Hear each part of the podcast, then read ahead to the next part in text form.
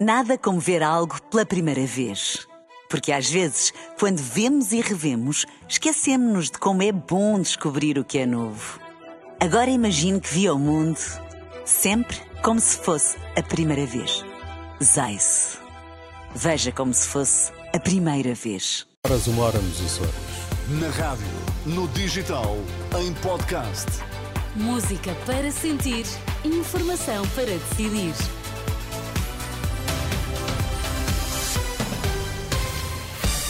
Notícias na Renascença, destaques a esta hora. António Costa vai entrar hoje na campanha socialista. Há greves anunciadas na circulação de comboios na próxima semana.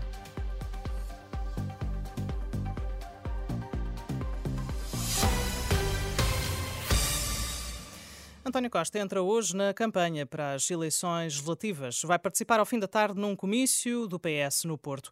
Em declarações à CNN, na última noite, o presidente do partido, Carlos César, afirmou que a presença do primeiro-ministro nesse comício, que vai decorrer no pavilhão Rosa Mota, marcará um legado que, diz, os socialistas estão empenhados em cuidar.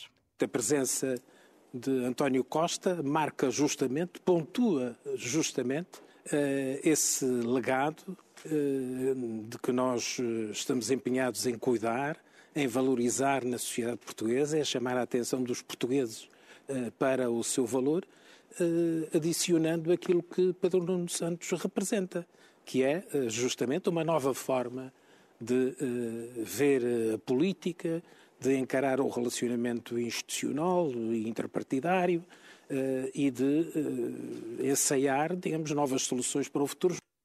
Palavras do presidente do PS, Carlos César, na CNN. António Costa irá participar no comício do Partido Socialista no Porto, vindo de Roma, onde esta manhã discursa no Congresso do Partido Socialista Europeu.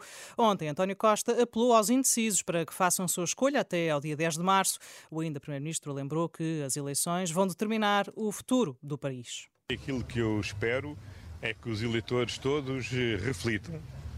Eh, eu sei que as sondagens valem o que valem mas aparentemente todos dizem que há um elevado número de indecisos.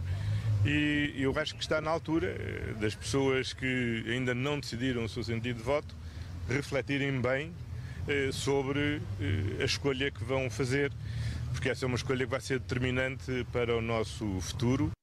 Lembrar que mais, as mais recentes sondagens apontam ainda para perto de 20% de indecisos. Uma em cada cinco pessoas não podem votar, que podem votar ainda não sabem onde vão colocar a cruz no boletim de voto. Na última noite, Drão Barroso foi o trunfo na campanha da AD.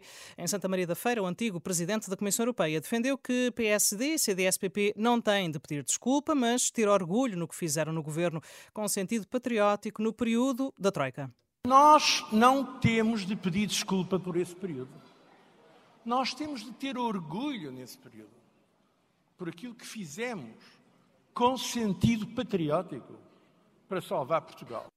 Palavras de Durão Barroso na última noite em Santa Maria da Feira. As greves nos comboios vão regressar para a próxima semana. Os trabalhadores da Infraestruturas de Portugal voltam a parar entre a próxima terça e quinta-feira. Como tem sido hábito, prevêem-se fortes perturbações na circulação da CP e da Fertagos, embora tenham sido decretados os serviços mínimos. Quem já tenha comprado bilhete para comboios de médio e longo curso pode obter reembolso ou troca para outra data. O preço dos combustíveis vai sofrer alterações na próxima semana e em sentidos diferentes. De acordo com a imprensa especializada do setor, o litro de gasolina deve aumentar meio cêntimo, já o gasóleo deverá descer um cêntimo. Joe Biden anuncia lançamentos aéreos de alimentos e medicamentos na faixa de Gaza. O presidente norte-americano, a partir da Casa Branca, falou também da possibilidade de abertura de um corredor marítimo para facilitar a entrada de ajuda humanitária naquele território. Joe Biden disse também esperar em breve que seja alcançado um acordo para a libertação dos reféns detidos pelo Hamas. Nada como ver algo pela primeira vez.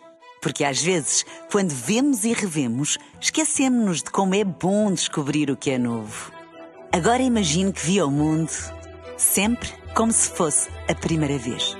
Zais. Veja como se fosse a primeira vez.